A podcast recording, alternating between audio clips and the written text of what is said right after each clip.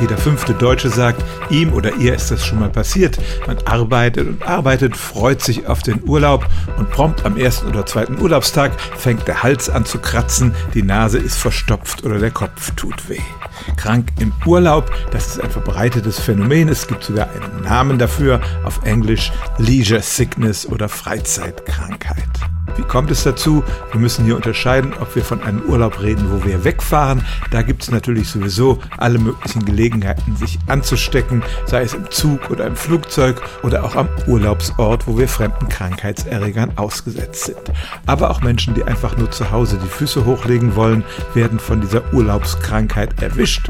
Und es sind oft diejenigen, die am meisten Stress bei der Arbeit haben und den Urlaub am besten gebrauchen könnten.